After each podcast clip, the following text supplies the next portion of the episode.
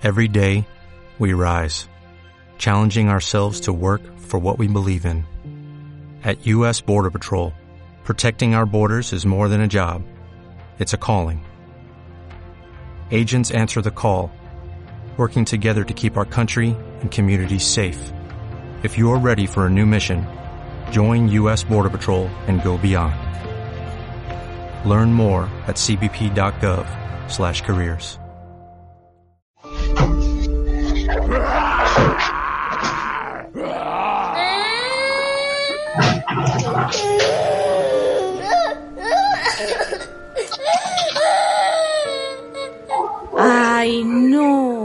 Escucha cómo tratan al niño. La casa debería ser el lugar más seguro para los niños y las niñas. Donde se les trate con amor y risas. Que eso sea lo único que se escuche en esa casa. En el noticiero La de Vuelta se escucha a los niños y a las niñas.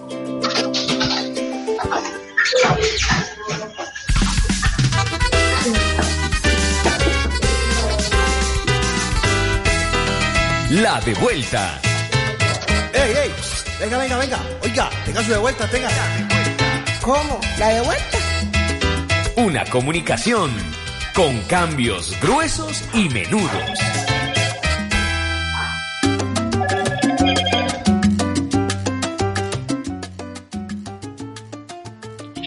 Les damos la bienvenida al noticiero La de Vuelta de la emisora comunitaria La Esquina Radio, un noticiero para tejer puentes de interlocución entre la sociedad civil y la institucionalidad.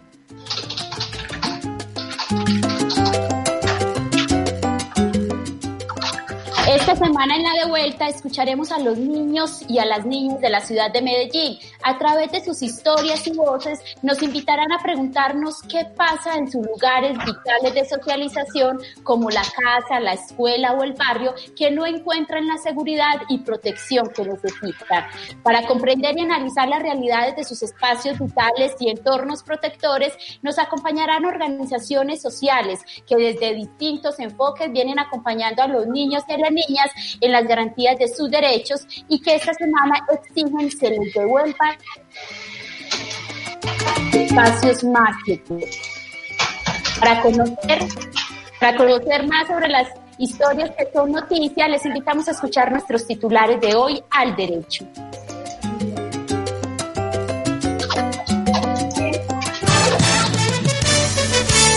Titulares al derecho.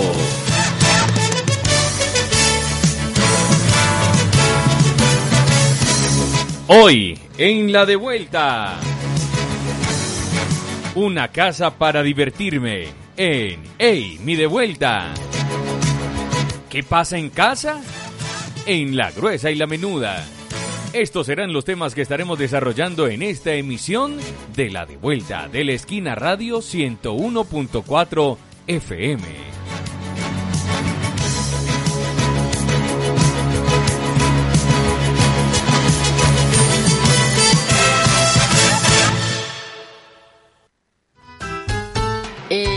Es Juliet y la de vuelta es lo que queda después de que pago algo, ¿no?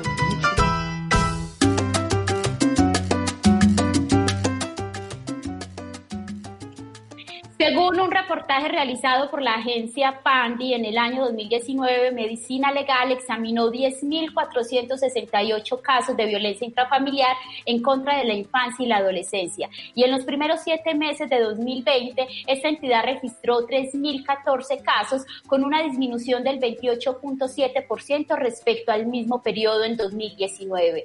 Mientras tanto, durante este mismo periodo, durante los siete primeros meses del 2020, la Policía de Infancia y Adolescencia reportó 7.018 casos y las cifras del ICBF, que reúne todo tipo de violencia, registró aproximadamente 10.000 hechos de violencia en contra de la niñez.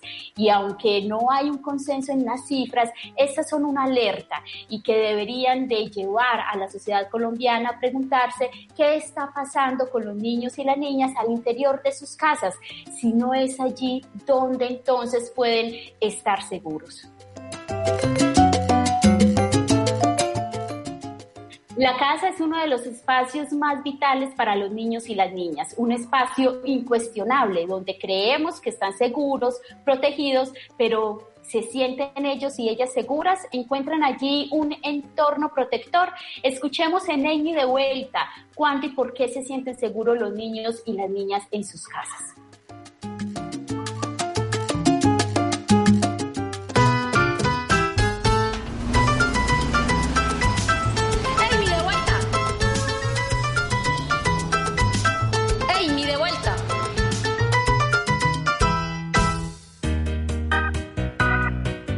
Nombre es María de Mosquera Espira, tengo 8 años, vivo en el barrio La Sierra. Mi lugar de paz, la casa afro. Es muy bueno, hay muchas cosas para jugar. Hay un barco, hay un, un puente, hay muchos juguetes, hay rompecabezas, hay una piscina de pelota y yo puedo jugar con todo eso. Ese lugar queda en el centro. Uno llega, tiene que coger el Metro Plus, tiene que coger el tranvía, el metro. Y ya, muy divertido. Que hay un castillo para jugar y una piscina de pelota. Y eso me hace muy... Y me meto ahí y me divierto mucho.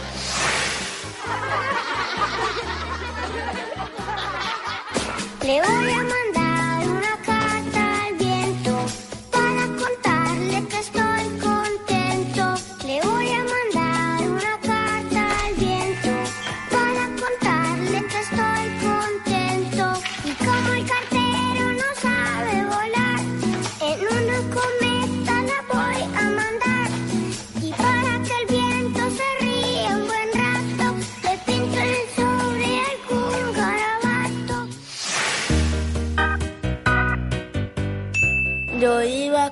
Michelle, iba con, mis dos hermanos, iba con mis amigos, iba con mis amigos, iba con, con mi tía y con mis primas. Cuando llegamos hicimos, primero vimos todos los salones y después en todos los salones pu- pudimos jugar tingotango, pudimos jugar, pudimos hacer, pudimos dibujar unas cosas que la profesora nos puso y comer el refrigerio y también teníamos que pintar. Ese lugar me hace sentir muy divertido. Jugar y divertirse con, con mis amigos. Algo que quería transformar de mi vida, yo quiero que mi casa ya tenga lista mi, mi pieza para yo dormir sola, porque me gusta dormir sola.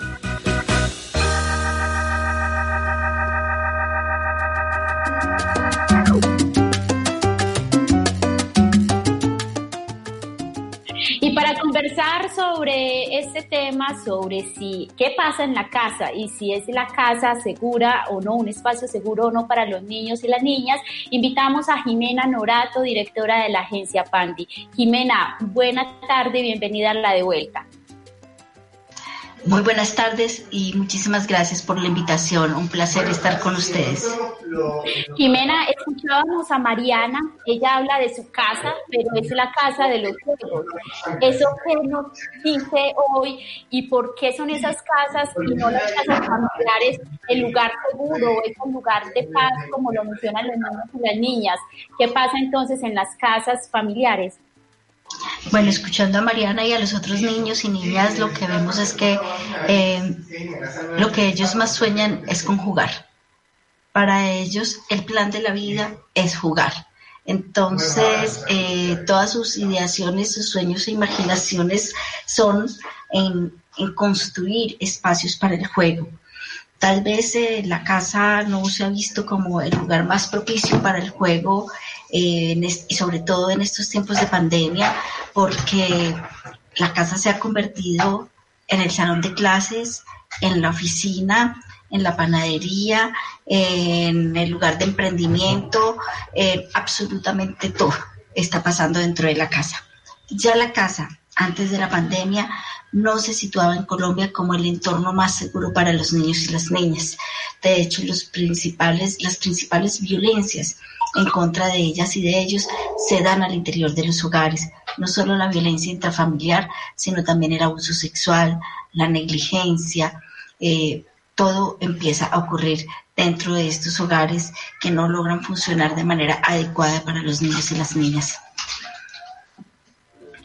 Eh, Jimena, ahora al iniciar la de vuelta hablábamos de ese reportaje de la agencia Panti donde se eh, hablaba de una cifra en el 2019 de 10.468 casos y en, en los primeros siete meses del 2020 de 3.014 3.014 casos de violencia contra los niños y las niñas. Hablemos de cuáles son esos principales eh, casos o situaciones de violencia en, en contra de los niños y las niñas en Colombia y en Medellín.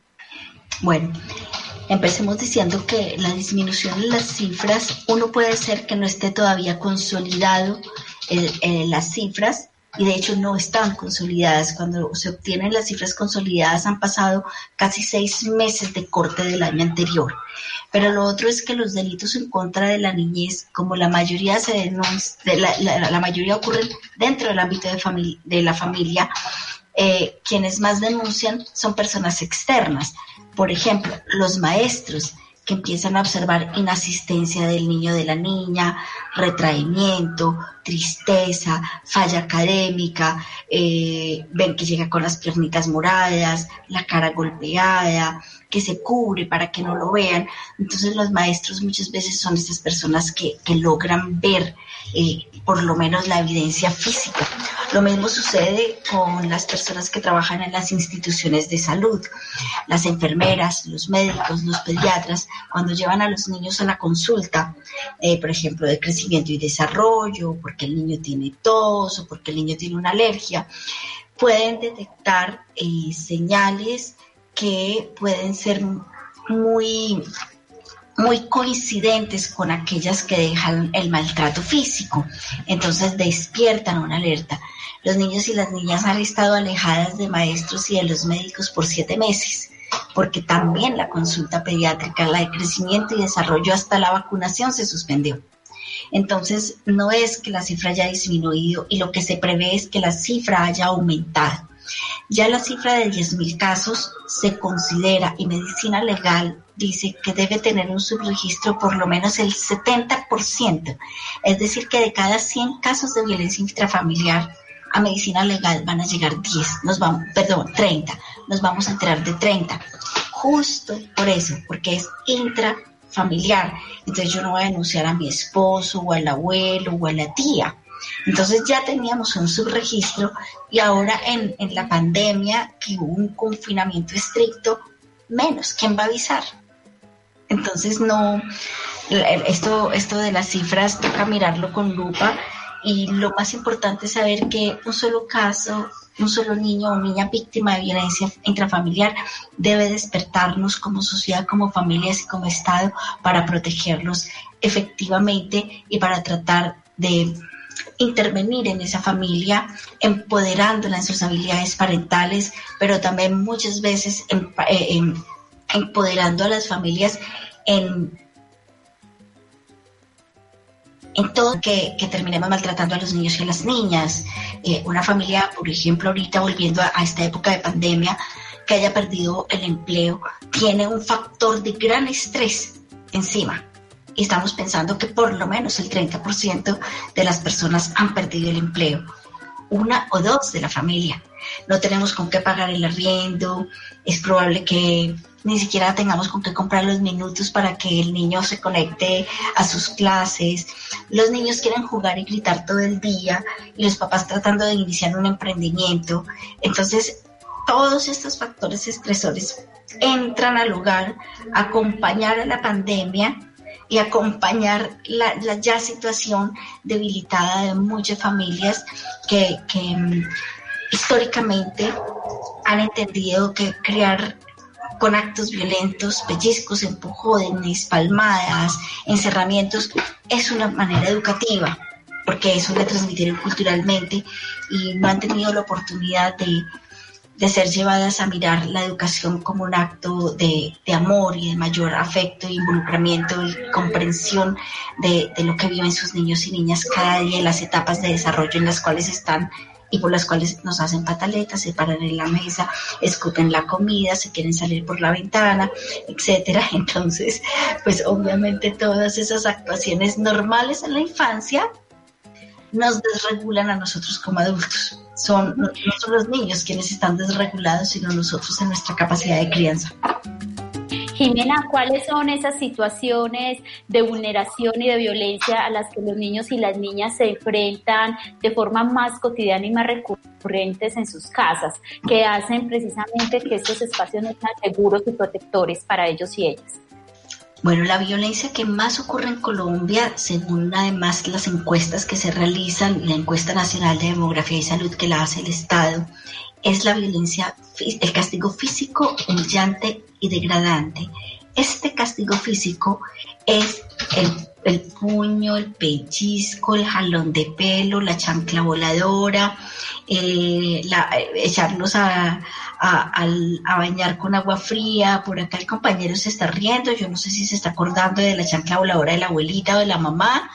Eh, pero, pero son esos los castigos y el 85% de los hogares declara que en su casa alguien castiga de esa manera o ignora a los niños o los encierra, esos ya son castigos eh, humillantes, esos son castigos psicológicos, esa es la forma más eh, común de castigo. Lo importante que tienen que saber es que una vez tú le pegues al niño una palmada, como el castigo físico no sirve para acabar con la conducta indeseada a largo plazo, sí con la conducta en ese momento, porque los niños bobitos no son. Entonces ellos obviamente en ese instante no van a salir a, tirar por la ventana si les cogieron y le dieron tres chancletazos. Se van a escapar más tarde cuando no los vean los papás. Pero como esa conducta, esa palmada no sirve para frenar la conducta a largo plazo, los papás cada vez van incrementando más el nivel de la violencia. Entonces la primera vez fue, esta fue una palmada, la próxima vez Juan viene con pellizco. Y la próxima viene con chancla voladora, pellizco y correa. Y así es como ando van llegando a medicina legal, porque ya no sirvió y entonces en un ataque de rabia de los papás le dan pellizco, chancla, correa, un par de puños y terminan los niños lesionados con una costilla fracturada. Son más de 10.000 que llegan a medicina legal cada año y ojo que medicina legal estima que recibe menos de la mitad de lo que realmente pasa. Si prevenimos y educamos a las familias en que ni siquiera la palmada es correcta para los niños, empezamos realmente a allanar un camino de una crianza amorosa. Si tenemos tiempo, me encantaría contarles un poco sobre, sobre las consecuencias que los científicos han dicho que tienen este tipo de castigos. Sí, Jimena, precisamente esa era una de nuestras preguntas. ¿Esto qué impacto tiene si la casa no está siendo el lugar seguro para los niños y las niñas? Entonces, ¿qué pasa? Sea, ¿qué consecuencias hay allí para los niños y las niñas? Pero también que nos hables eh, cuáles son esas rutas o los niños y las niñas a dónde pueden acudir en caso de que, eh, o con qué garantías cuentan los niños y las niñas en caso de que en sus casas sean violentados de alguna forma. Eh, bueno, Mm. Hablemos de las consecuencias. las consecuencias, sí. Mira, la, la, revista Pediatrics, que es una de las revistas, eh, creo, más importantes eh, en el mundo de la medicina de niños y de niñas, eh, desde hace unos 20 años empezó, apenas empezó a hacer los estudios de qué pasaba con los niños que recibían castigo físico y humillante en ausencia de maltrato infantil. Porque el maltrato ya es te fracturé, te rajé la cara, o sea, a todos los que nos dieron pellizco de monja, no nos sacaron sangre, los que nos bolearon chancletas, eh, eso corríamos por lo general más que la chancla, eso no, no nos dejó una marca para llevarnos a medicina legal. Ese castigo fue el que estudió Pediatrics y se dio cuenta, y, también lo, han venido estudiando eh, los psicólogos en investigaciones de largo plazo. ¿Qué le pasa a este niño en el largo plazo? En cuestión de salud física, los pediatras descubrieron que los niños que han recibido este tipo de castigos tienen más propensión. Más propensión no quiere decir, ahora que los papás que nos estén escuchando y digan, no, a mí sí me dieron un chancletazo, ¿me va a pasar? No. Pero tienen más propensión a sufrir artritis, diabetes, obesidad, problemas del corazón. Pues claro, es que imagínense usted eh, que que su novio le ande jalando el pelo, le partan el corazón. Eso es lo que va generando con los niños y las niñas. en la salud mental, estos niños y niñas son más propensos a ser depresivos, tristezas prolongadas, a ser además violentos con sus pares y con sus amiguitos, porque es que a mí el ejemplo educa, ¿cierto? Eso es lo que dice todo el mundo. Pues el mal ejemplo mal educa. Si a mí en la casa me, están mostrando que para solucionar los problemas a mí me pegan, pues cuando yo llego a la escuela y tengo un problema, pues yo pego, porque yo me lo enseñó mi mamá. Y encima todo llego a la casa con una nota que dice, la niña le pegó a una compañerita porque le regó las once. Y yo llego a la casa, mi mamá lee la nota y me pega por pegarle a mi compañerita. Entonces, eso se vuelve en todo una como una maraña escabrosa para el cerebro que no aprende cómo debe ser su comportamiento, porque si pego me pegan, pero a mí me enseñan que no debo pegar pegando, entonces ¿cómo me comporto? Entonces no solamente es con sus compañeros, sino con sus parejas también pueden ser más violentos. Eh, pero para mí lo más triste eh, de lo que esto genera, y eso lo hicimos en una encuesta con la Alianza por la Niñez Colombiana, casi mil niños de todas las regiones del país, es que los niños nos decían frases como, ¿qué sientes cuando te pegan? Este tipo de castigos, ojo, nada de marcas ni abrirles la cara. Decía, yo me quiero morir, me quiero ir de la casa, siento que no me quieren. Y había un 8% de los niños que decía, yo ya no siento nada. Es ese tipo de niños que se vuelven más, más y más rebelde y que, que, que, ya no le importa llegar de la fiesta tarde, sino que ahora llega borracho y armado y ya no siente nada. Sea, le dañamos totalmente su esquema de comportamiento y su alma realmente. Eh, y si yo le pregunto a cualquier adulto que nos esté escuchando, ¿usted qué sentiría si cada vez que usted riega un vaso de agua, eh, deja las medias tiradas, eh, sale de la casa sin tender la cama, la cama, cuando usted regrese su pareja, hombre o mujer, le da tres chancletazos? Esto le pasa por dejar la cama sin tender. Porque eso es por lo cual le pegamos a los niños. Cada vez que usted llegue a la oficina y no tenga el reportaje listo, entonces Juan coge el micrófono y se lo pone en la cabeza y le pega. Y le dice, por qué no trajo el reportaje hecho? Eh, son comportamientos que para nosotros en cuanto adultos no admitimos.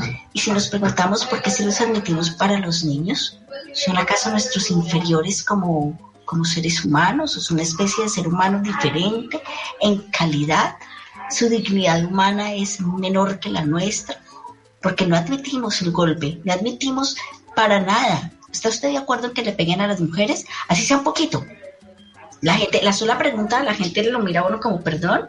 ¿Está usted de acuerdo en que su jefe le jale las orejas por no llevar el informe a tiempo? ¿Perdón? ¿Está usted de acuerdo en pegarle a los niños? Ah, a ellos sí. Entonces, cuando, nos hacemos como familias esas preguntas, tenemos que darnos cuenta que realmente eh, tratamos de, estar en sociedad con todo el mundo sin violentarla, menos con los niños, pero les estamos enseñando a ser violentos.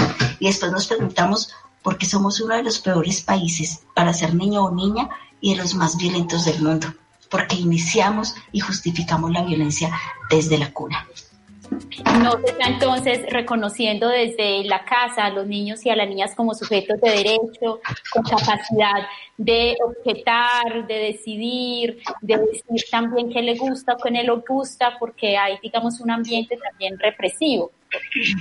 Pero sobre todo ah, como personas que están en formación y en crecimiento están aprendiendo, están aprendiendo a comportarse, están aprendiendo a lavarse los dientes, están aprendiendo a desayunar, a coger los cubiertos, a caminar.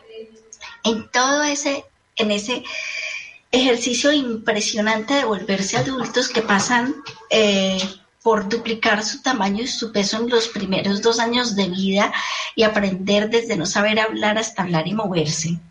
Van a regar el vaso de leche muchísimas veces.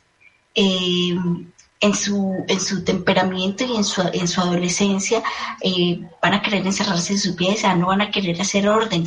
Y yo le pregunto a quienes nos escuchan, ¿de verdad usted todos los días quiere hacer orden? ¿Todos los días sale para sus oficinas tendiendo la cama con los zapatos divinamente puestos, lustrados, las medias lavadas? No, básicamente fallamos tanto como los niños, pero los niños tienen la excusa de que están en formación y que nosotros como padres y madres somos quienes debemos garantizar que esa formación se haga de nuestra mano y amorosamente.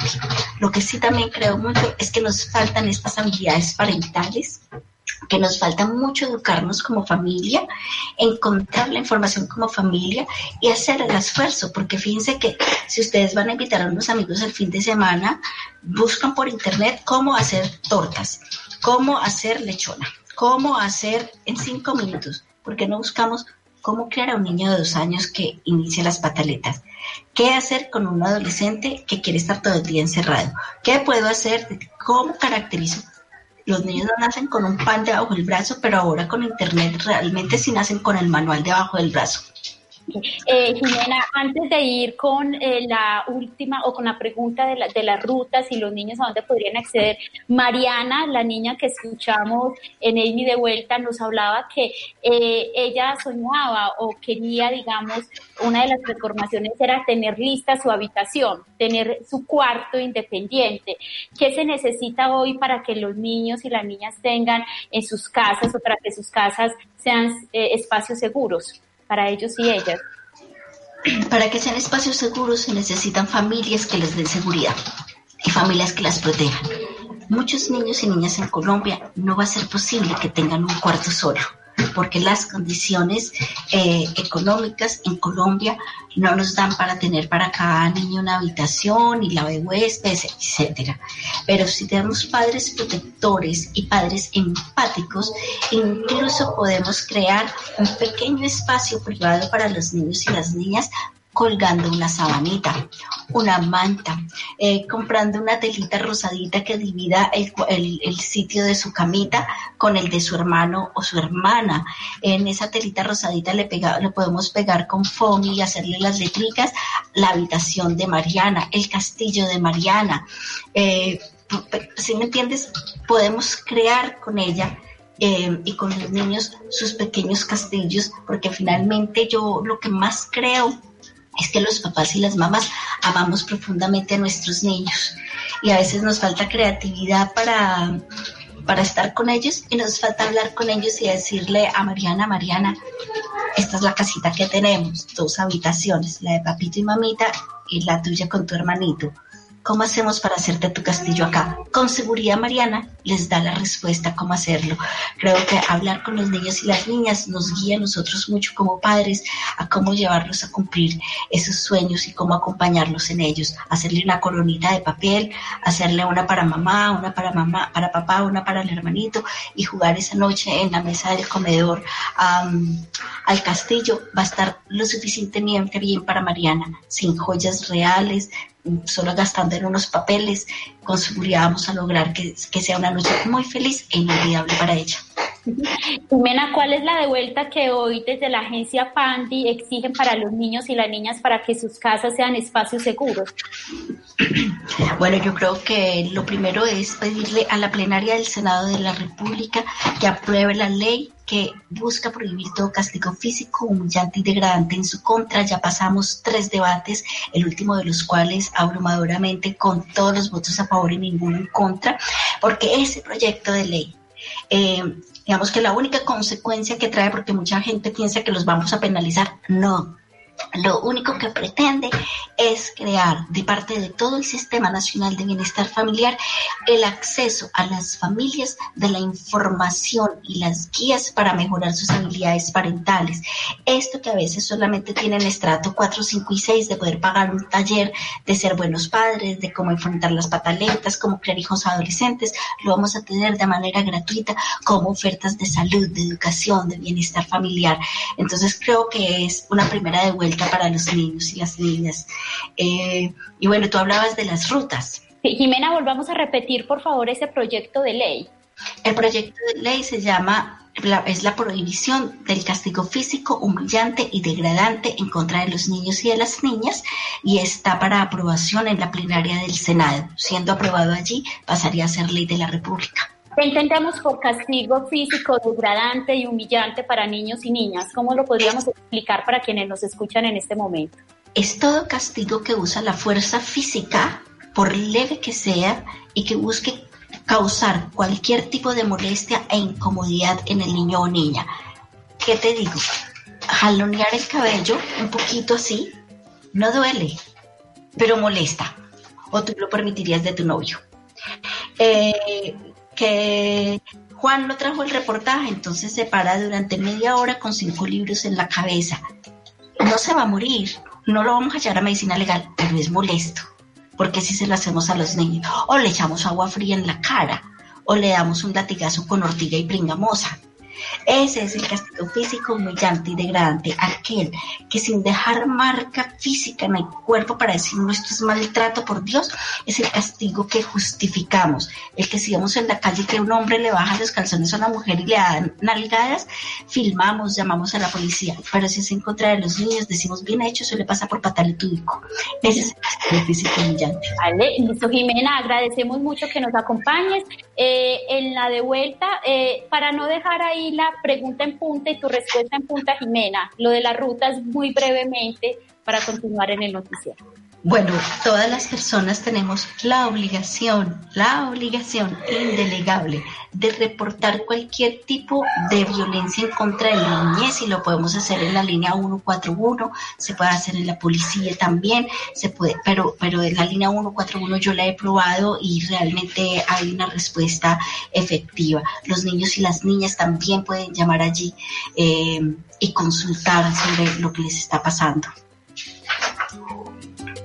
a Jimena Norato de la agencia Pandi, muchísimas gracias por acompañarnos y escuchar los niños y las niñas en la devuelta y a exigir también una respuesta y la devuelta para ellos y ellas. Muchas gracias. A ustedes muchas gracias y un abrazo gigante a toda la gente de la bellísima Medellín.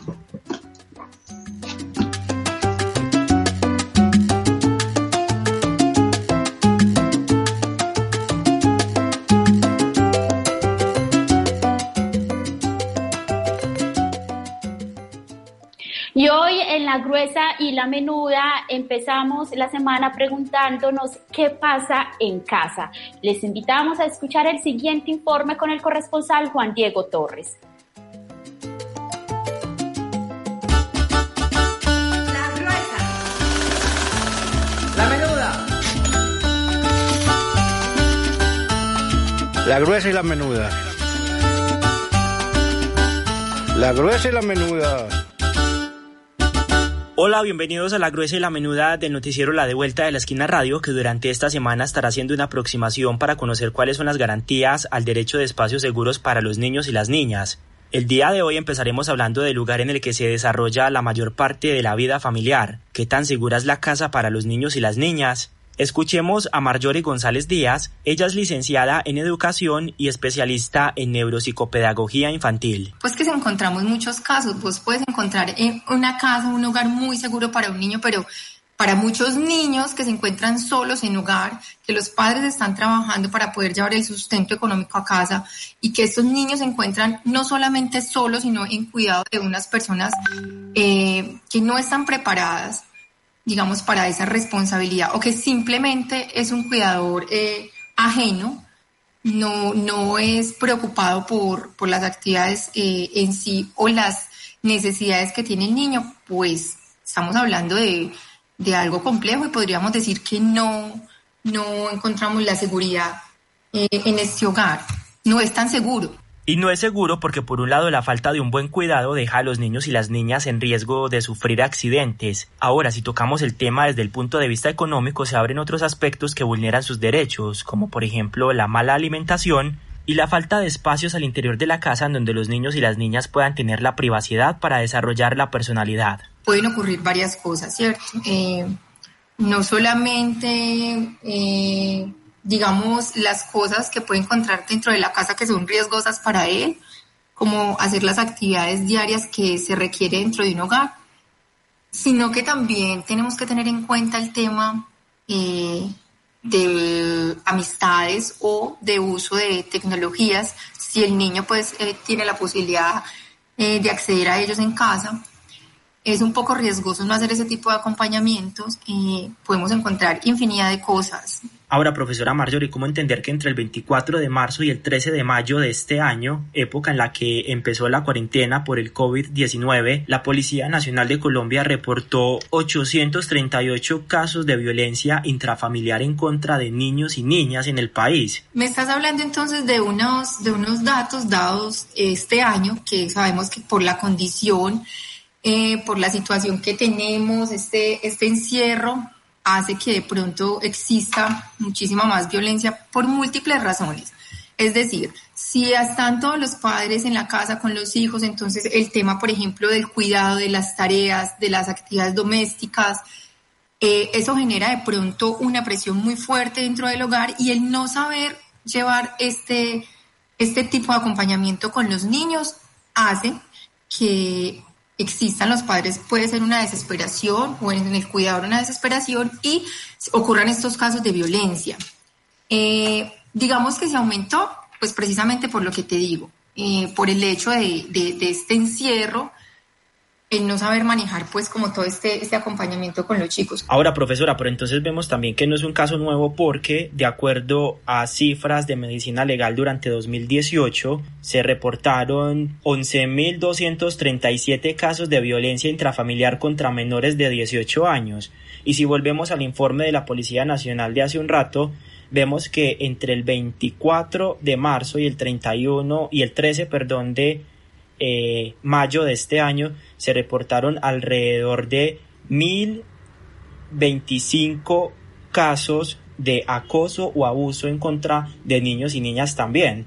Eh, esto trae un panorama y nos lleva también a entender que la casa no es ese lugar tan seguro como debería ser para los niños y las niñas. Pero le pregunto entonces, ¿qué es eso que hay que cambiar para realmente convertir estos espacios en lugares de paz para los niños y las niñas, profesora Marjorie? Pues Diego, claro, es que pues si tuviéramos un, apoyo, digamos unas garantías eh, económicas eh, más, o sea, mejores para los padres de familia, si todos los padres de familia tuvieran un trabajo, un trabajo estable, pues eh, sería muchísimo mejor esa parte ese acompañamiento y esas garantías para brindarle a los niños, porque obviamente es una cadena.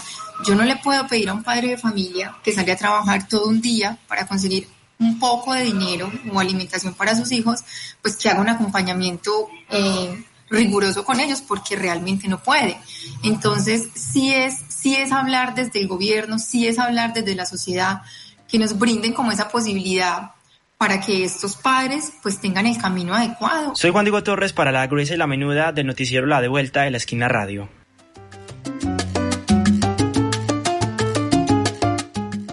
Permanecer solos en casa es uno de los factores que hace que la casa no sea un espacio seguro para los niños y las niñas. Pero agregado a esto, la psicóloga Marjorie pues expresa que desde el gobierno se necesitan mayores garantías para que los padres y las madres de familia tengan las condiciones laborales y económicas que les permita permanecer más tiempo en casa con sus hijos e hijas.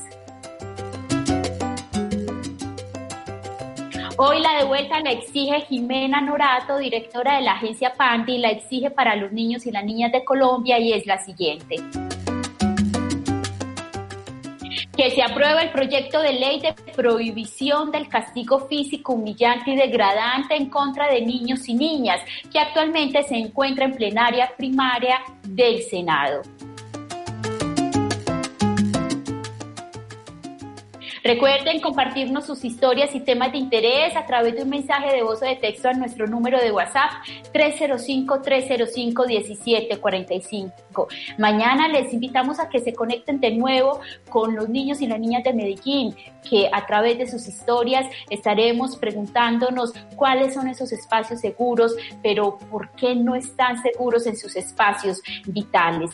Mañana la retransmisión de la de vuelta a las 7 y 30 de la mañana y en una nueva emisión a las 5 de la tarde por los 101.4 FM y también por www.laesquinaradio.com. La Esquina Radio te escucha.